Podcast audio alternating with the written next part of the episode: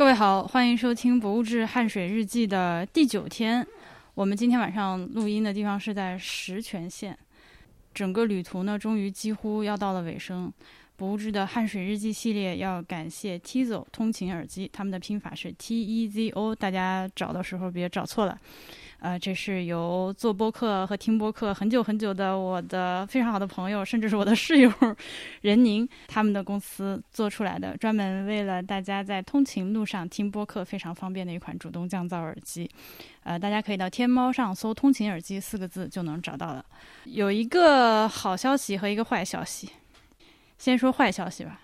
啊，我怎么不知道有消息？就是反正就剩两天了嘛，对吧？反正罗老师肯定是不来。哎呀，哎呀，你好好，让我们大家来，看来这个消息是定敲敲定了。是不是所有人都是都那么的盼望着他来？结果呢，他放我们鸽子。建议罗罗新老师改名叫罗哥老师。但我就说他现在还没有真正跟我们说过我不来了这四个字。对这真正的鸽子永远不会说出我不来呀，对，它只会咕咕叫嘛。如果他明天他来了，那简直就是一种江河逆转、山河破碎的一个画面。那我们就从汉水的源头回到武汉，来，罗老师，咱再走一波。顺流再来一次。对，anyway，这是这这是坏消息的部分，好消息的部分是，好消息的部分是他跟我约好了，这把是说定了，我是我这个月中旬去北京找他。等一下，当你说定了，完了是中旬的时候，就是哪里又感觉不太对。十四、十五号嘛，就我们俩说好了十四、十五号，但十四就是还没有说定是这两天的 like 几点，是哪一天具体几点。总之就是咱们这个节目最后还是会 rap 一下，呃呃，因为之前我们也说过唱跳 rap 打篮球，那个我们之前也说过汗水的其中一个终点。呃，其其中一个结局是在北京嘛？那我其实也很想自己到北京去亲眼看一下，最后南水北调出来之后，在北京西南边的水库到底长什么样子，呃，看看那边的汉江里的水又是一个什么样的形态，然后再去找罗老师录节目，也算是给我们节目做一个更加完整的收尾。对，这是好消息和坏消息。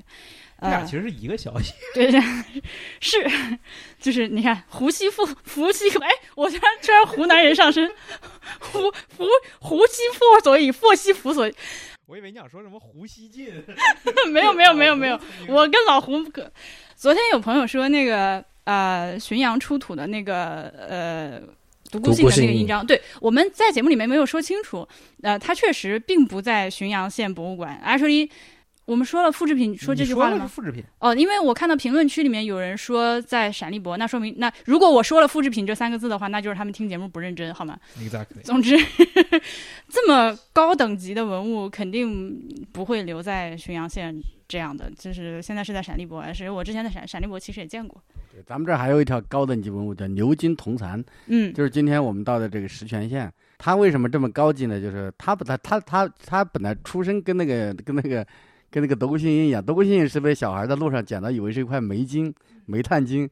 德国那个牛津铜蚕是被这些人在挖沙的时候，在这个河道里这个捡到的，那以为就是这个一个普通的东西。这个后来这个被发现，就是它它为什么重要？它被作为这个啥这个我都现在都有点淡忘了，“一带一路”的重要证据，就说明那个汉代或者甚至先秦年代，我们这儿就有发达的蚕桑，所以它后来它也变成了国家一级文物，在哪儿？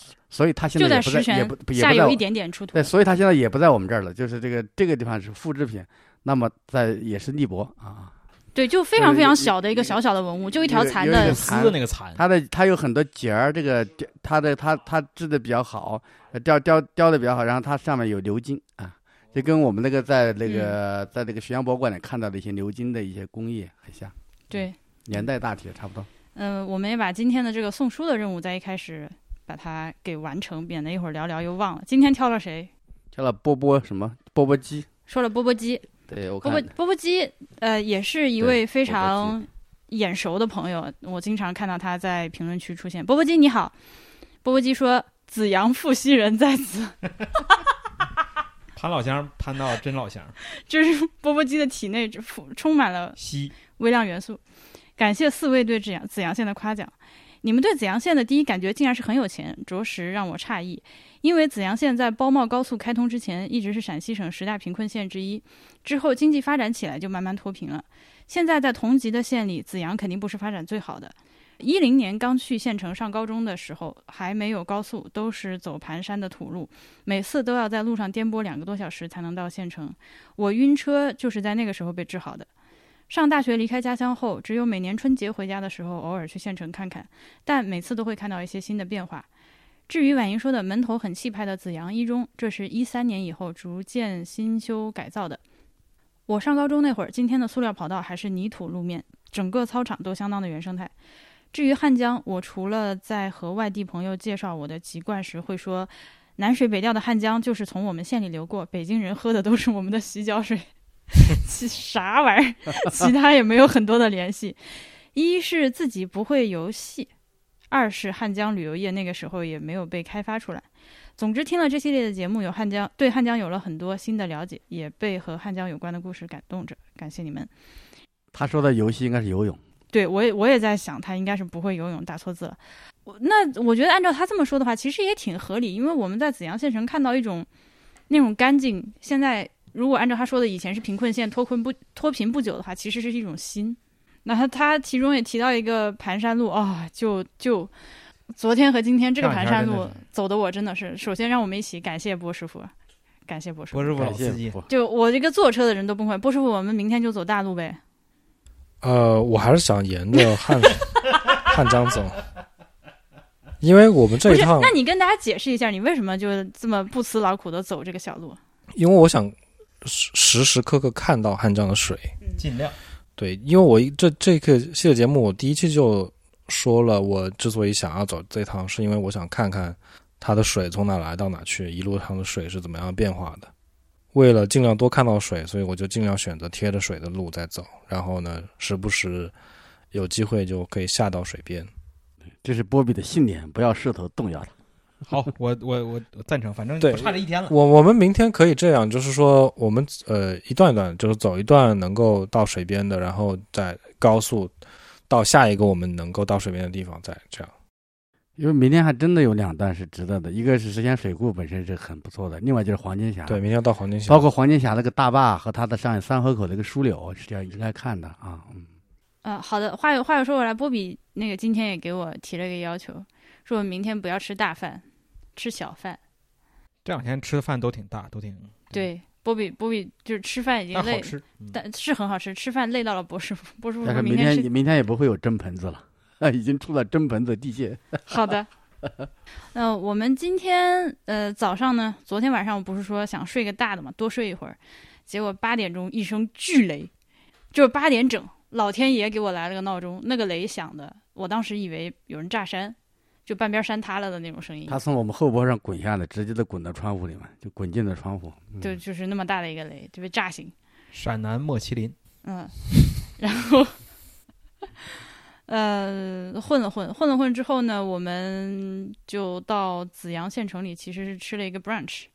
no，我们还去了五省会馆呢。对，我们对对这么重要的信息，哦，对不起，就是哎，我跟你说，我这个脑子，就朋友们，早上下雨，那个那那个巨雨挺大的。那个巨牛逼的铁索桥，对我去了这个五五省会馆，五省会馆离我们住的那个酒店非常的近，呃我们住在一个度假酒店里。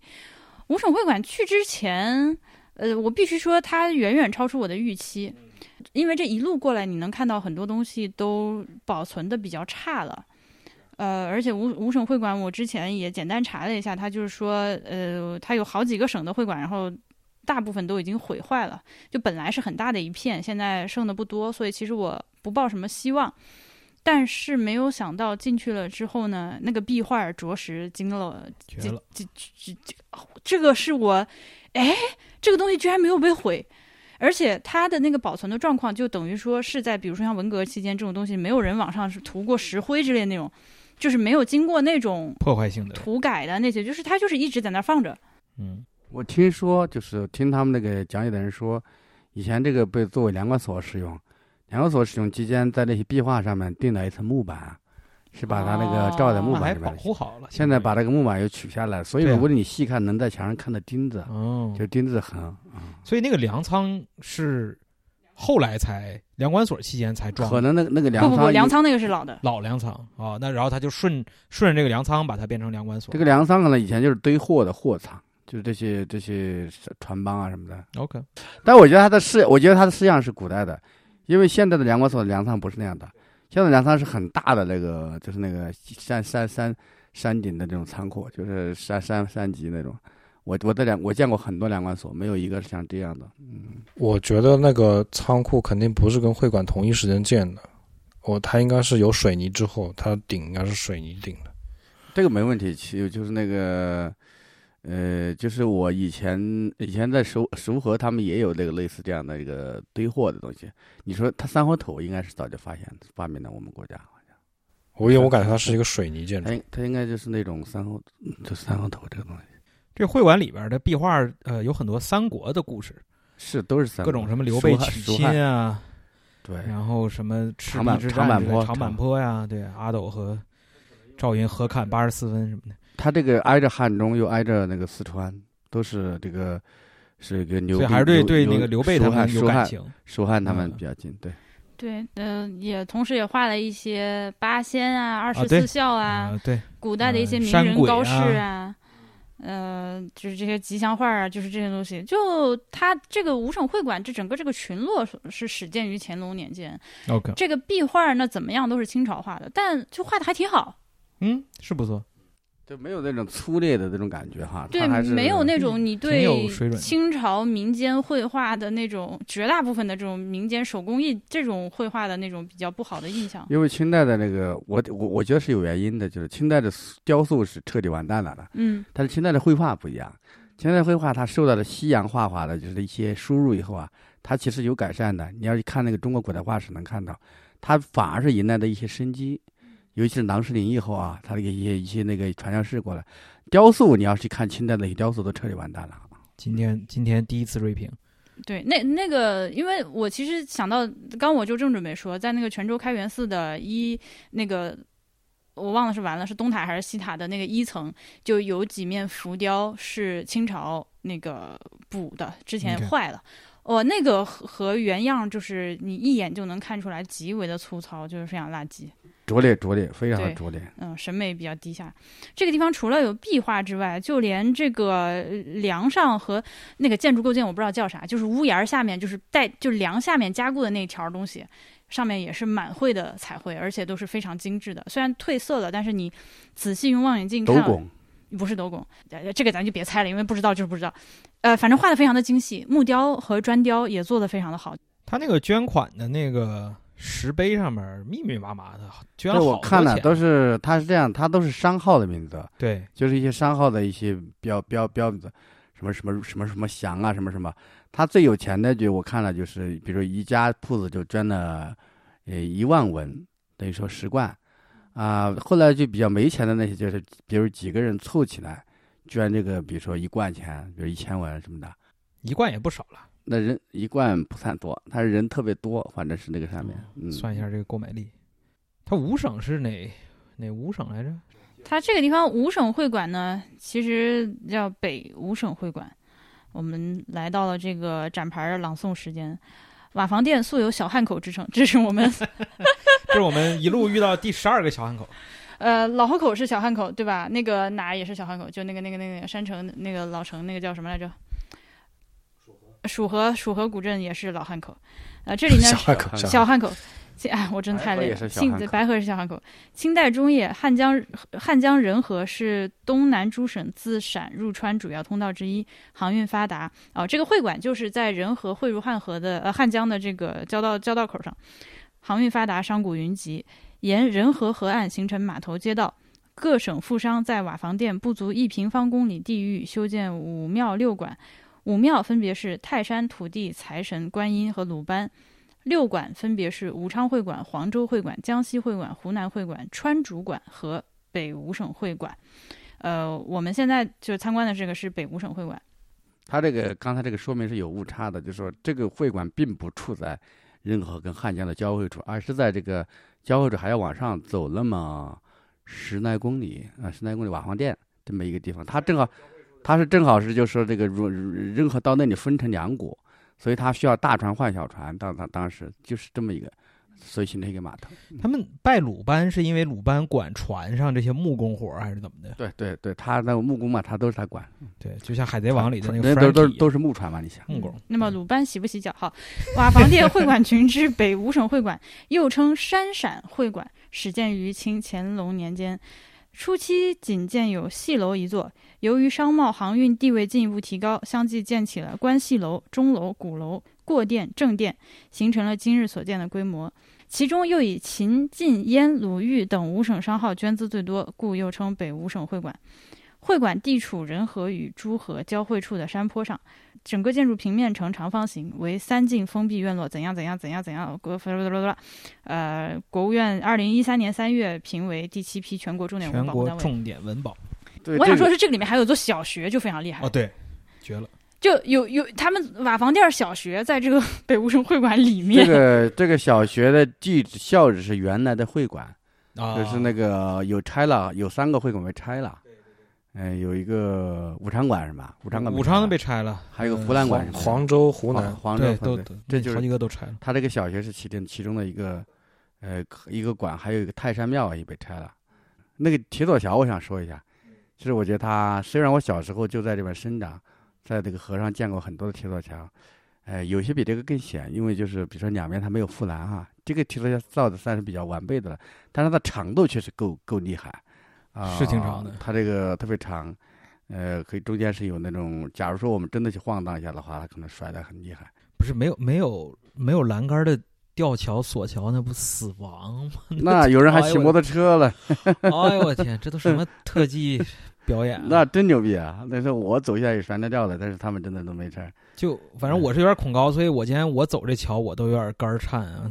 啊，这样的这个会馆呢，如果把它跟我们那天在那个熟河比较一下啊，我觉得啊，就是从精致程度上各有千秋。就那边的那个黄州会馆和这个就是至少是黄州会馆嘛，它是这个它是彩绘上哈，呃木雕上比较好。它今天是这个画儿比较好，呃，还有就是戏台那边呢更精致一些，它有那个藻井，呃，这边的戏台简单一点。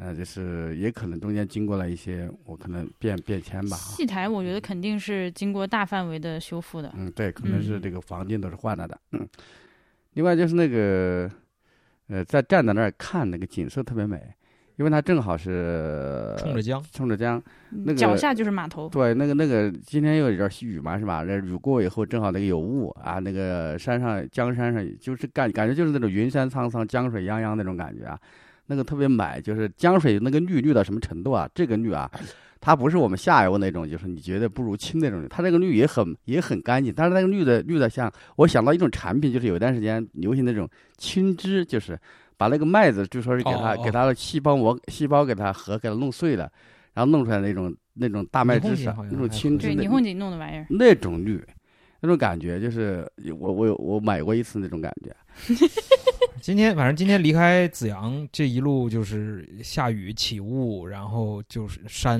林云雾江，对，从酒店一出来就仙境，嗯这真的是绝了。真是就是你感觉有时候不知道是我身在何处哈，也有时候看那个山，你不知道那个山跟地面上有没有联系是吧？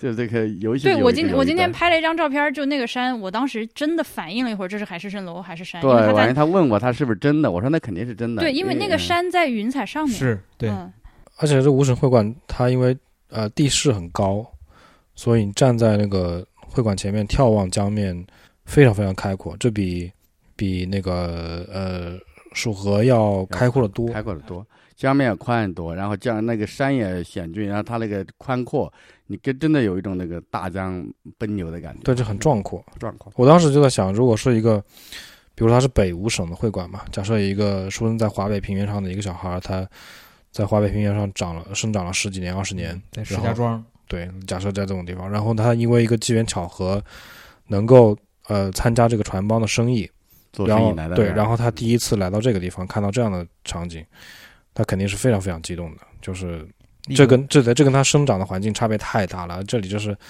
呃又壮美又又新鲜又陌生的感觉，肯定能够把一个人震撼住。它既有北方的壮美，它又有那种那种那种优美那种对对秀丽林那个是北方没有的。对，哎，它它带一点那种拐弯性质哈，就有那种曲柔婉婉婉转的那种感觉。对对对，它是它我我不知道这个会馆的地址，他们是刻意选了这个址，所以呃来来在面前营造出一种非常完美的构图，还是说他选这刚好就是刚好有它正好就两个羊河口嘛。对他，他他面后感面对的这个江景是太完美了，就是两边有山，然后呢江在这个山里拐了一个弯，面前有一座小山峰，这个构图非常的妙，就非常有美感。应该是风水先生算过。你刚才说到这个商人行商来到这里，就让我想到，就是我们往下走了一点，不有个塔吗？对，嗯，报恩塔晚上去拍了报恩塔我我就往下走了一下，我我就有点怀疑，我我说这是什么报恩塔？我觉得真的是我有点，其实我因为我是养狗的，我就有点震动。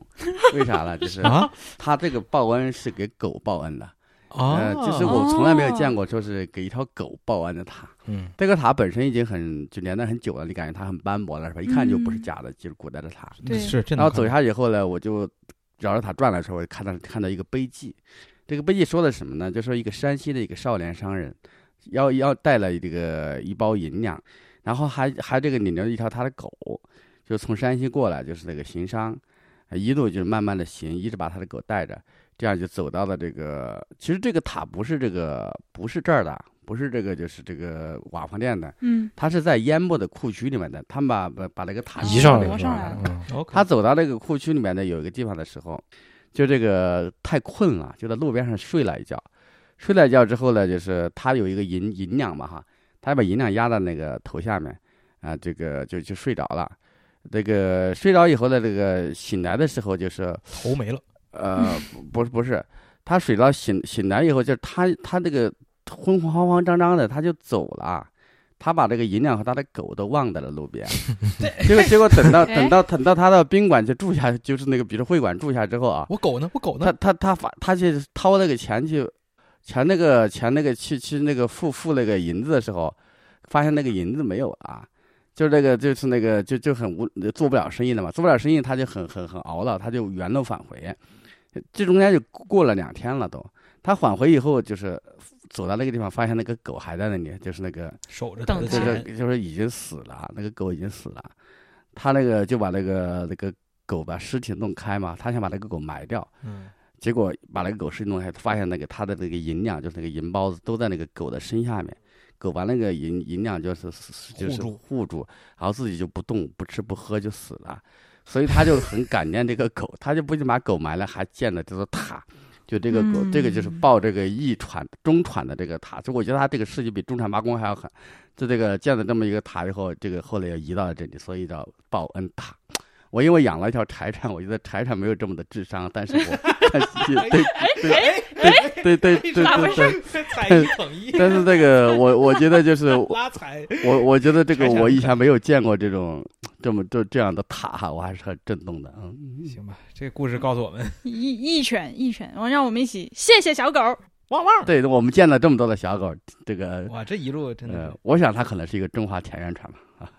好的好的。小狗真是人类的好朋友。呃，话说回来，《世界莫名其妙物语》的剑师最近养了一条小狗，大家可以去他的小红书上看看，那个小狗好可爱啊！虽然我还对那小狗叫毛羽，就是毛毛雨那两个字。虽然我还没有见到那条小狗，但我看照片我已经融化了。而且那个小狗，我一开始一开始剑师只发了那个小狗本人的照片嘛，后来他发了那个他自己抱着那个小狗，我才意识到那小狗原来那么小，小，一点点儿好可爱呀、我死了！我一定要在这个小狗长大之前去你们那儿搞搞这还挺可爱的，软软小狗，蹦蹦哒对哒的。对，嗯这剑师傅家顺便说一句，快递都是寄给毛鱼的。所以就是这样。这个狗啊，回头也得给它后院盖一个报恩塔，嗯，对吧？因为它领了这么多快递，这么辛苦，顺丰、圆通、中通、申通、通通通，对吧？都名字是名字都是小狗的名字，都是毛。都是狗领的呀。好的，回来回来回来。好，我们那个从报恩塔下就到报恩塔下。报恩塔下这个故事，你看，就是只有元哥去看了，是因为我们已经饿成狗了，这特别特别饿，就是就我连车都没有下，就远远拍两张照片，然后去吃饭。哎，今天中午这顿饭高光了。绝了，今天中午这顿饭是这几天吃吃饭中的一个高光的一顿。绝对是。还好我点了这个紫阳蒸盆子，虽然说哎之前在安康吃了，在这儿又点了一次，安康那个水平已经很高了，他没想到这个还能够嗯继续对高上去。我愿称之为陕南佛跳墙。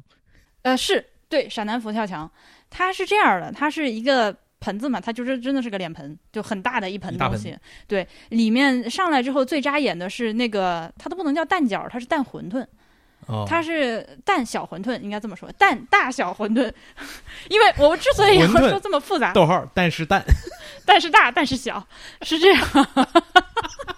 大小学已经被我虽然纵情这个小人不在，但是是这样，因为你想到蛋饺的时候，你想到的是一个那种半圆形的，就是像嗯南方，就比如说南京人吃的那种蛋饺嘛。对。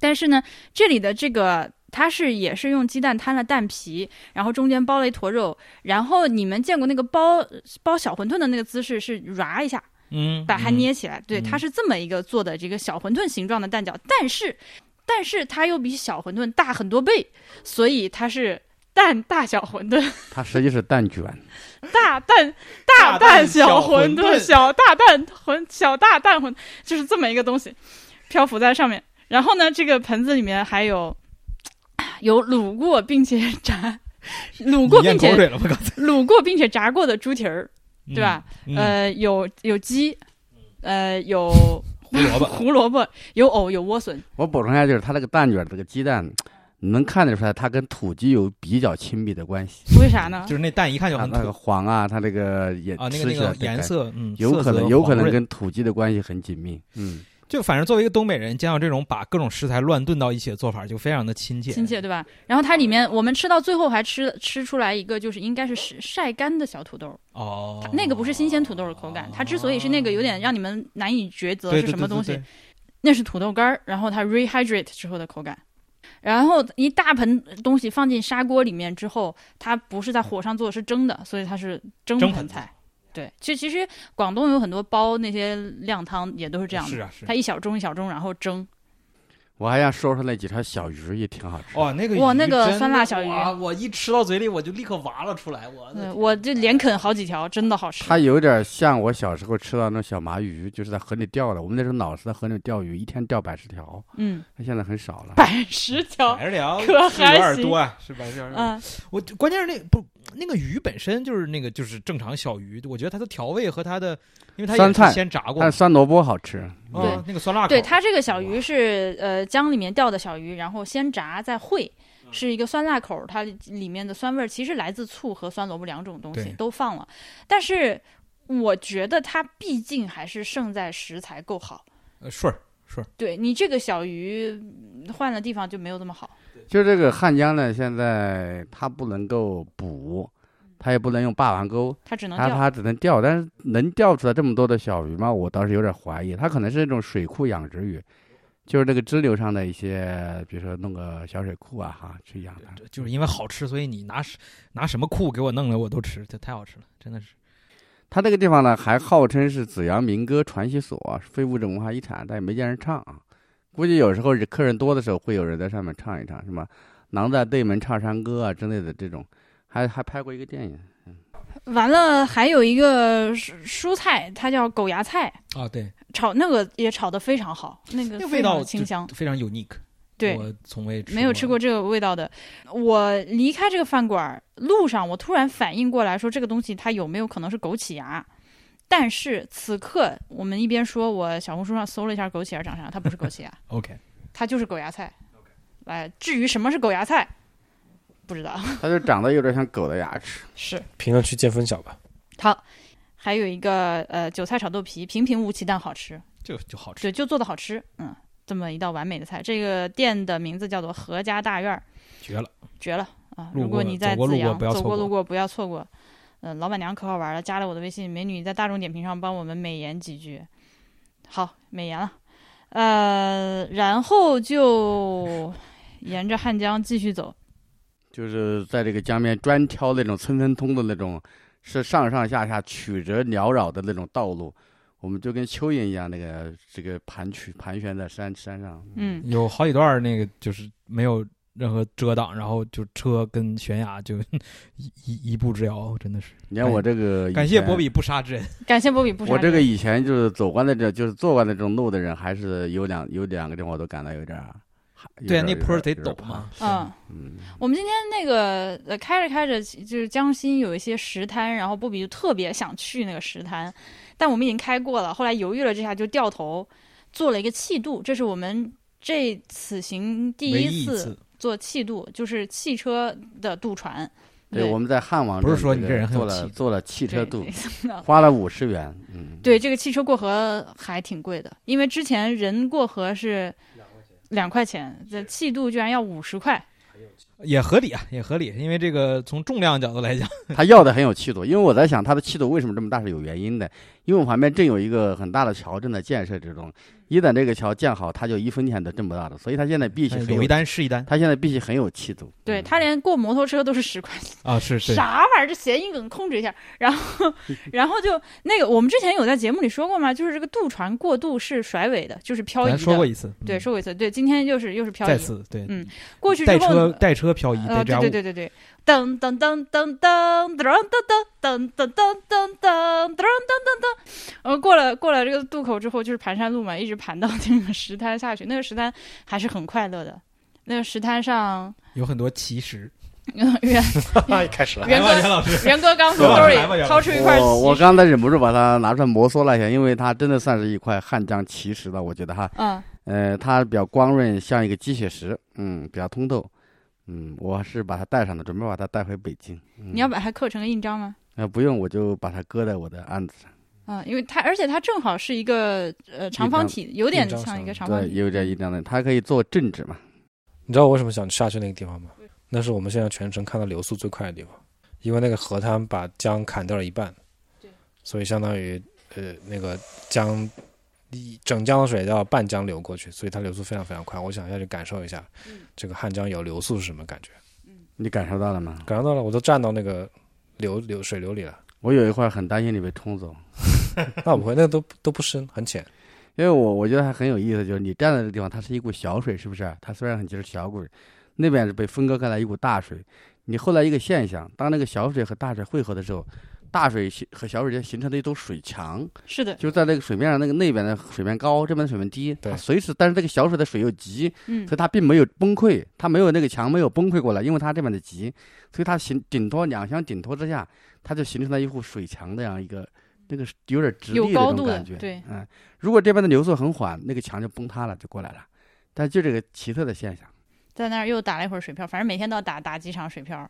在这个沙洲上有很多苍鹭，哦我一呃同时就是在我的视野里有四只苍鹭在嗯天上飞，这是我现在看到苍鹭最多的一次。呃，那个我在那儿看到波比今天打水漂的时候，亲眼见到他打出来一些精彩节能的，就是这几天他的代表作。呃，我觉得他的水漂上应该是有打了漂的，就是溅十几起了十来个。十几个，是那样然而没有拍到视频。我觉得这个这个很牛逼的，我拍到因为因为昨天那个水面可能没这么平，昨天的技术还没这么熟，没有打出来代表性的水漂。绝大多数情况下，嗯波比的水漂是咚的一声。对，波这个波士的水漂就活在了原诗的这个叙述之中，但是也是因为今天那个滩上就是特别多适合打水漂的其实之前都是用那些不是，其实打水漂现在给就是今天的这个滩上有很多那种薄片片儿。呃，对啊，我今天还捡了一块新型的石头，就想起了范冰冰，但是但是 对不起，但是我没有把它带走，因为我担心把石头带走，反正我就把它扔扔下扔回去了。那个我呃，对我我我我带的这个是我是觉得作为一个纪念吧，本身是汉江的人啊。然后这个还有一个细节就是，我们下到那个沙洲之前，我们在那个路旁边停了一会儿，我那儿有几个水田嘛，搞了个牌子说是什么示范区，我就下去看了一下，我看到有一个水田里面有很多挖出来的藕，就是我们在那个蒸盆蒸蒸盆子里面吃到的那个吃到那个藕嘛，就是莲莲菜那个，它就是旁边那个，但是另外有几个田呢，你感觉它很怪，一边还是水田，但一边又变成旱地了，而且有的还种了玉米，感觉到它不知道在干什么，这个这个田就是有点无手足无措，就是那个手鼠两端的那种感觉。后来我看到牌子上说的是。二零零二年的二零二二年的时候，这里搞了一个项目，就是把以前的一些田水田改造成这个风景区和藕塘，用来给蒸盆子提供原料，呃，就是并并且 并且搞成一个景点藕嘛。但是呢，我在想，为什么这个工程成了个半拉子？因为今年就开始退林还耕了啊！你把这个基本农田你搞哎去搞风景区和为蒸盆子提供这个藕的人呢？因为我我因为我们我因为我以前看到过消息，成都周边的这个藕塘、荷塘已经被搞成耕地了，嗯，所以我想这一块有可能遇到了这个类似的尴尬。任宁和锵锵之所以逃离成都回到青浦，就是因为成都那一大片儿公园不是要退林还耕了吗？嗯，要不要解释一下什么叫基本农田？基本农田就是说十四亿亩红线算在这个里面的不能动的，它必须是农田，它的用途不能改变。不十八亿吗？十八亿，十八亿，十八亿。这个概念我前几天才第一次听说，对不起，我这我之所以听说这件事情，是因为我们在那个汉水渡口，就是前几天大家夸过的那个汉水渡口，还记得吧？朋友们回想一下，在那个渡口旁边有一根高压电线杆子，嗯那高压电线杆子呢，像是一根锥子一样立在地上，它落地的地方只有一个小尖尖儿，然后靠几根钢缆，四四面钢缆把它立起来。当时我们就猜为什么要做成这样一个形状，因为我们通常见到的高压电线塔下面是有个水泥基座的嘛，那个基座占地面积还比较大，所以后来就是我忘了是谁跟我说，还是熊老说的，说设计成这样可能是因为这地方涉及到基本农田，就尽量不要去占耕地，就只是一个尖儿尖儿扎在地上这样。大家如果以后看到这样的高压电线塔，可以留一些。就是在那个在赞赞石油那个地方啊，呃，此外，这个鸟，因为我刚才说鸟嘛，我今天还看到一个鸟，呃，我也说说看大家能不能给我人工智能一下啊。我因为我跟他们俩人工智能了，现在还没空理我。这个鸟是这样的，它是黑白相间的，比雀渠大。我第一反应以为是雀渠，但是不是雀渠，因为雀渠我非常熟悉。然后呢，它又比喜鹊小，不，肯定不是喜鹊。也不是白脊羚，因为比白脊羚也大，对吧？确实，它这体型是白脊羚，然后雀渠比白脊羚大一点，然后我今天看到这个鸟比雀渠再大一点，然后喜鹊又比我今天看这个鸟大一点。好，好，这个体型和颜色大概是这样。然后它的鼻子上面有一撮白色的毛，或者一堆白色的什么东，应该是一撮白毛，我没有看清楚。这个应该算是辨别这个鸟一个比较重要的特征，我猜啊。那么就是在，因为我在 again 我没有 P 以前，我回去就买，我就回去，我明天就买，我一会儿回去我就现在就到，我一会儿录完节目我就下单，这个相机我买，它再贵我也买，没有我真的快急死，所以我今天只模模糊糊的给这个小鸟拍到一个遥远的身影，它的肚子下面看上去有点白，然后翅膀的上面有一点白。哦，我的描述如此的贫瘠，我现在好想知道这是个啥鸟，我快急死了语言一一到这个时候就显得特别的贫啊！以及我们在这个呃呃快到石泉的这个盘山道上有非常非常多的北红尾渠。嗯北红尾渠之前是在我们上海，我啊其其中一部分，然后现在 I don't know 是他们迁徙到这边来了，就全是北红尾渠，这个量候鸟吗？应该是的吧？哦，我不知道，如果说错了，请大家指正。反正呃，这北红尾渠的数量惊人，嗯，大量的北红尾渠。北方的肥啊，对，北方的红色的尾巴的渠是左边一个句号的句，右边一个鸟那个字，嗯，这是今日的鸟。请任宁赶紧回答我，这都是啥？好，啊、然后然后又是无尽的盘山路，然后又是无尽的盘山路。路，我们在盘山路上遇到了。我有一张照片，我非常喜欢，是一个大姐背着一个背篓，哦，那个小背篓对，然后她手里拿着一把镰刀，啊，这我没注意，圆月弯刀，然后给了我们一个眼神，犀利的眼神，给了我们一个犀利的眼神，你自己体会好怕的那种。对，在 接下来的路上经过了一个河滩，这个河滩水非常的小啊，水位非常非常的低，露出了汉江中间的那个大礁石，已经那个我愿称之为石梁，就是房梁的那个梁。其实和我之前，比如说在重庆呃，在涪陵的那个白鹤滩，白鹤梁呃，白鹤梁和在那个白鹤梁看到的那个已经很像了，但比那个稍微小一点儿，然后没有白鹤梁那么一个平整的一个工石刻的面儿吧，反正就是水下的小山的那种感觉，而且是长长的一条在河道的中心。我当时看到这个东西的时候，现在是因为水位低，所以它露出来了嘛。嗯，那么，呃，如果不是因为上游的水电站蓄水，这个地方有水的话，它其实就是暗礁，这可太危险了。你走船的时候，如果说就是触礁或者怎么样搁浅，这是大麻烦。所以以前在这个地方走船的时候，这个问题要怎么避免？这个叫靠太公的这个对这个滩的熟悉，他就知道那个要走哪一条道，就是要走那么太公是是姥姥的爷爷的也叫嗯太太公是船长，嗯，是船，呃你可以，但是它只是汉水流域的称呼吗？呃，我们这儿把它叫的，可能别的地方不这么叫，确实，嗯嗯嗯，就老船长。老船长，对对，他要避开这些东西。太公呢是一个很崇高的称谓，就是说你开始去，你当一个小水手，比如说上水拉纤，下嗯水这个行船、摇摇橹、摇摇摇摇桨或者是摇，那么你要再往上升呢，你能升到一个这个，比如说南头。南头就是你可以站在船头上，这个观测这个南头是哪两个字？就是台湾南头。南南柱的南，头头头头部的头，你能看到这个水的时候，你拿一个蒿，蓝头。嗯，蓝头，你拿一个蒿，就是随时把它撑着，这种叫刘桂堂就当过这个这个馆长，他哦就当的最高职位。也就是说，可能比如说水。太急了，你要拐弯的时候，需要用个东西撑一下那个岸壁，对你还要平水，哦你还要拿那个侧深浅，那一下得嗯多大劲儿啊！嗯，那一下得嗯，轻点一下，那个也是四两拨千斤的啊啊啊用溜得。它主要是靠船尾的，因为它是辅助的，主要是火弹斗主要是，主接话发。对不起，对不起，对不起，你接着说，他只是。点一下，主要是靠船尾的那个摇橹的那个那个船舵嗯。方向。啊。所以太公呢，就是这个掌握舵的人，啊，就是以前的那个船呢，它那个不是像现在这个驾驾驶舱有一个有一个圆形的那个在前面方向盘在里面驾，它是船尾有一个巨大的一个流线型的，像一个像一个烟袋上，一个带一个拐拐的那种大烟袋子那种那种那个那那那么一个舵，所以它是用它来这个控制这个这个这个流向的，所以，控制这个航向的，所以这个你到了船尾这个位置，你先要在船中间划划划，后来升到船头，这是次要，然后再到船尾去，变成了这个这个太公，那你就是牛逼了，你就是那个船长啊，就是在以前的大木船上是这样的，所以这个太公搞不到十年以上的经验，二十年的经验，你是不可能当上太公的。所以他其实就真的是靠自己在汉江的航道上一遍遍走，就摸清楚了到底哪里有礁石。对，有一个最牛逼的太公，我以前采访过这个，有一个人跟我说，有一个航标员跟我说，他跟他他是不航标的嘛，苏进航道里有一次，他有一个跟汉水流域上，我们这儿整个汉水流域上最有名的两个最牛逼的两个太公之一，跟他那个聊起来，那个太公。那个当时就抽着大烟，根本啥也不干啊，就看那些人在那忙活嘞。嗯，然 后那个他这个那个太公问那个太公说：“你这个太公靠什么？”太公就说：“这个我靠的就是记性。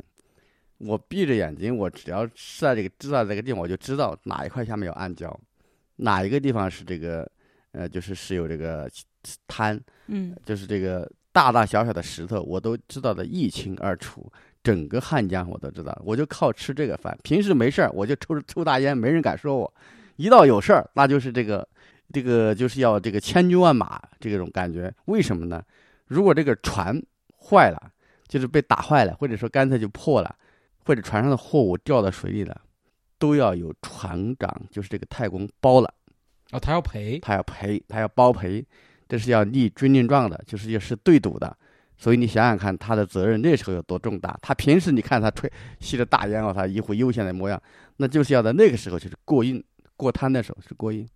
当然，这个航行中还有一个牛逼的人物，就是不在船上，在岸上。这个牛逼的人物呢，就是喊号子的人。啊，喊号子的人也巨牛逼啊！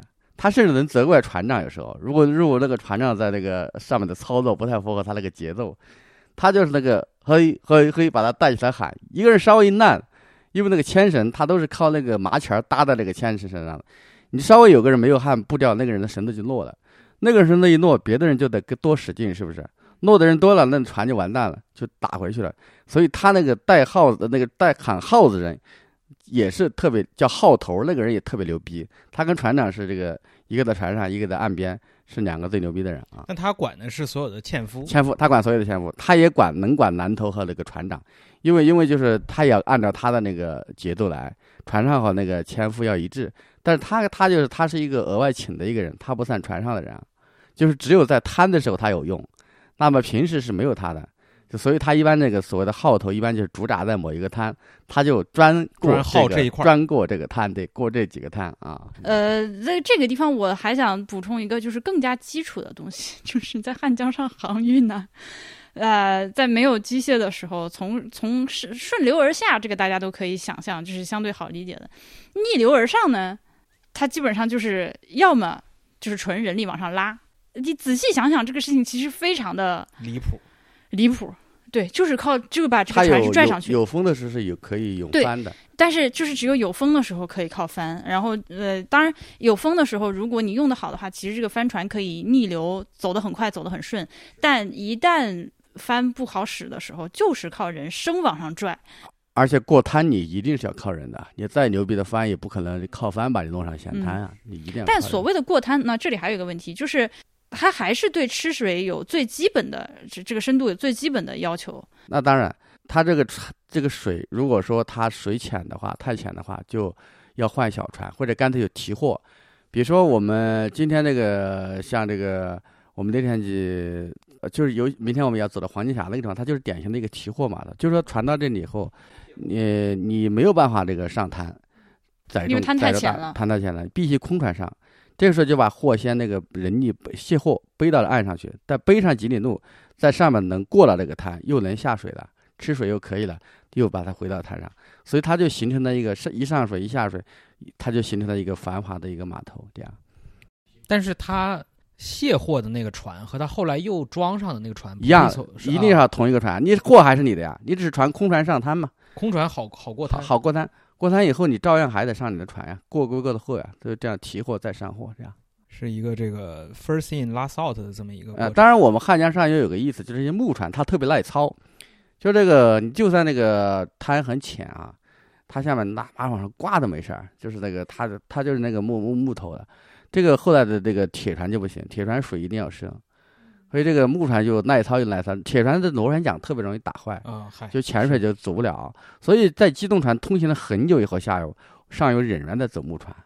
一直到八十年代初都还有，为什么？就是由于这个原因，就是木船它没有螺旋桨，它耐操。嗯，嗯怪不得得拜鲁班呢。而且这个汉江上的船，它都跟鸟一样，它就是它它头头翘屁股翘，两边都跟鸟形一样，所以什么脑瓜船、压梢船，呃，这都是这个秋子船，都有这种形状。如果它就像那个纯样上那个大江上的船一样，宽头是吧，平着的，它就过不了这种滩。它就是两边翘，它这个过滩的时候它比较容易，就跟那个比较灵活，嗯。呃，之前呃书里面其实也写了，有一个靠搅动一个绞盘把船绞上去的这样一个机械。绞滩，呃，它也是就是设置在呃有有比较浅的这个滩的地方，就是帮助船往上拉的一个一般机械装置电动的。，你要靠人工还是很难的，就基本上还是电动的，但是会出事儿。就这个，那如果说那个那一下这个力量太大了，船那个载重量又大，拉不上去，会崩弹钢丝绳。崩弹钢丝死的人不是一个两个，我我是后来我在开始在汉江上采访的时候，我听他们他们也说出事儿，但是没有说太多。嗯后来我有一次在赤水河上，赤水河上也有绞滩，我听那边的船官说死的人很多，就是这个他就有一个人亲眼目睹另一个人咔刚伸过去两两截儿，那你你那个很吓人的啊，因为那个力气会极大，就就是你可以想象，大家他其实就是你你自己在船上，哈利波特啊，在在那个洞穴里，那个那个那个绳过呃那个船进到叫到小岛上的时候，他是自己把那个绳往自己怀里拽，把自己船拽过去嘛。那这个脚滩，他等于说是把这个拽的动作在岸上完成，是一个圆形的一个轮盘，对吧？对对，把一个钢绳给盘起来，把你的船给拉过去。这个东西如果是满载并且逆流的那个力气的话，就一下子崩断真的非常的危险，而且你船可能会大横。船当然就不管那么多了，船就很往下退嘛。如果退得好，就没有撞到礁石，它就退，它就退一段时间，它就可以了。如果它运气不好，往上退的撞到礁石，它就漏了。嗯漏了以后，你就赶紧的这个，要不就沉了，货物就泡了，要不就赶紧去弄到岸边去修啊。嗯，这类故事在黄金峡特别多，特别多，就是这种船翻人亡的故事特别多。但即使是这样，人类还是不断在干这件事情。对，但是他要那个大宗的那个利润的需求嘛，就是有这个有这个有这个利润的刺激啊。嗯，只要给资本百分之百的利润，是是，他就敢用这个。而且即使是这样，这依然是一个你听上去如此米费的一个行业，它依然和其他的运输方式相比是低成本的，呃甚至你如果今天的话说是低碳的。它运运的量大，对，对，嗯嗯，然后这个滩就是露出礁石的这个滩，呃，往上开一开，果然就来到了喜河水电站。喜河就是欢喜的喜那个字，过了坝的一瞬间就嚯，因为 在坝下的水几乎都被它蓝空啊，就是半半半条汉江的这个河河底面，这个滩就直接露出来。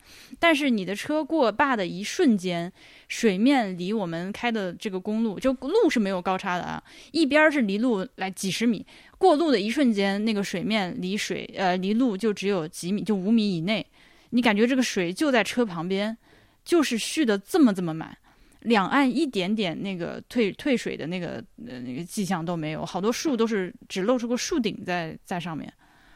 这很这个水，它有一个真的还有个感觉，就是它的那个水山和那个水，就是山的影倒在水里面哈，好像垂直的那种感觉，是嗯难以分区分的那种感觉。嗯就已经完全粘上了，对，就是那山上的那些树已经就是粘在水上了。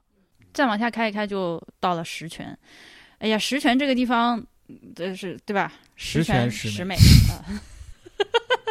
哎，这刚其实的谐音梗全部都错过了，算了算了，没有就过了这村儿没有这个地儿啊。但是十全还是有很多谐音梗，就是十全自己官方的谐音梗啊，他们的这个旅游宣传就是十全山上十美山上的大字儿“十全十美”四个大字儿，那一个这个字儿得有个十米见方的感觉那种。嗯对，这地方还是有不少所谓景点儿的吧？它有这个十全古城，有鬼谷岭，因为他们自称鬼谷子，在这修过道，是他们就鬼谷下山就是在石泉下的山。行吧？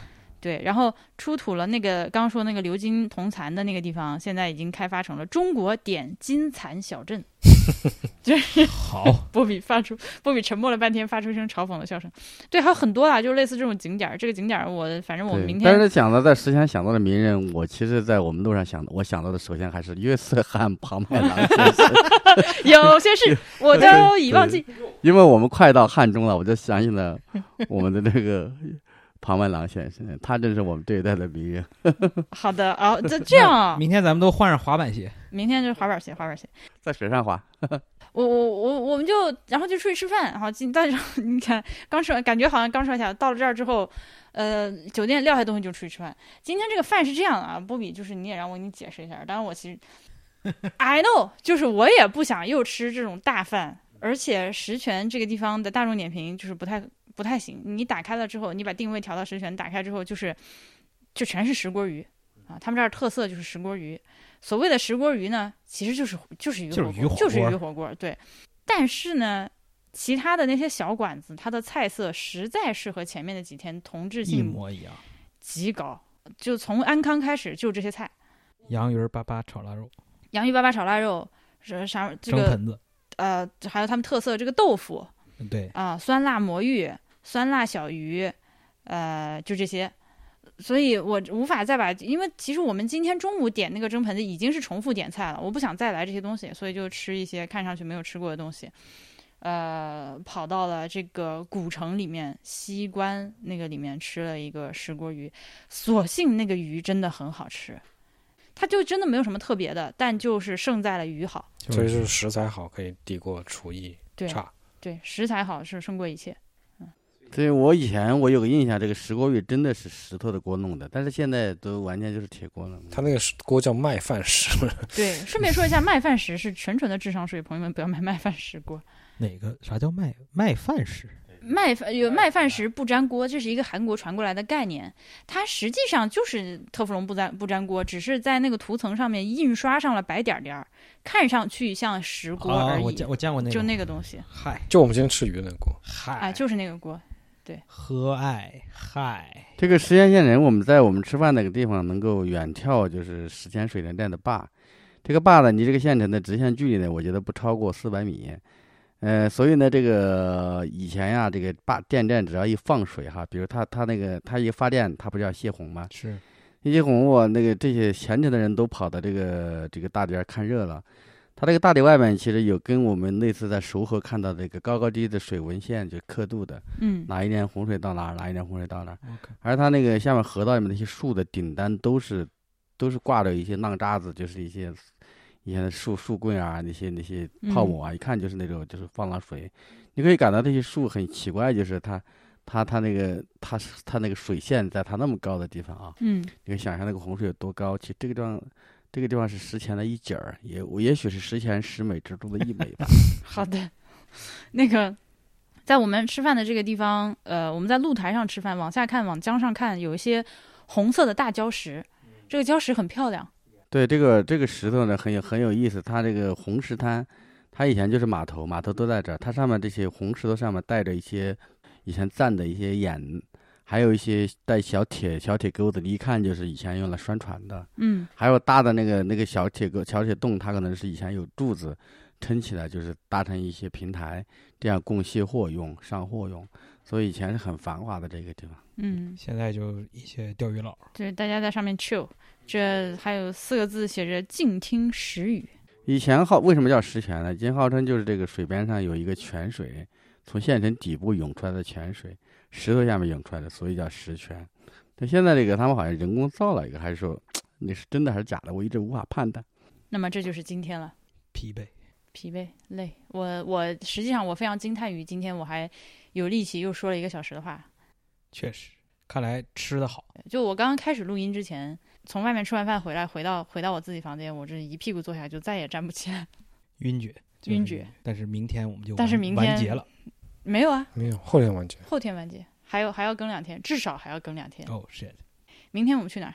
明天我们从石泉开车到汉中，对就进入这条路上最后一个大城市。朱环在哪儿看？朱环的汉中底下面一个阳县，朱环我们途中应该可能就能看到。对，会经过阳县，我要看朱环，所以那明天这两个点就是黄金峡和阳县的朱环。我要看娘娘。黄金与朱环，哇哦，nice！啊，希望能够看到一大束的朱环。嗯请朋友们祝我们好运。好，那就这样，拜拜。拜拜。对拜拜。